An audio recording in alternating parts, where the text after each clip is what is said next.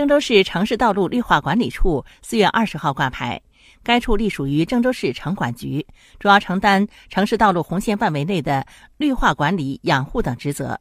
目前已接管全市约二百条主次干道的行道树十一点五万株道路花坛及立交环岛绿地二百五十五万平方米。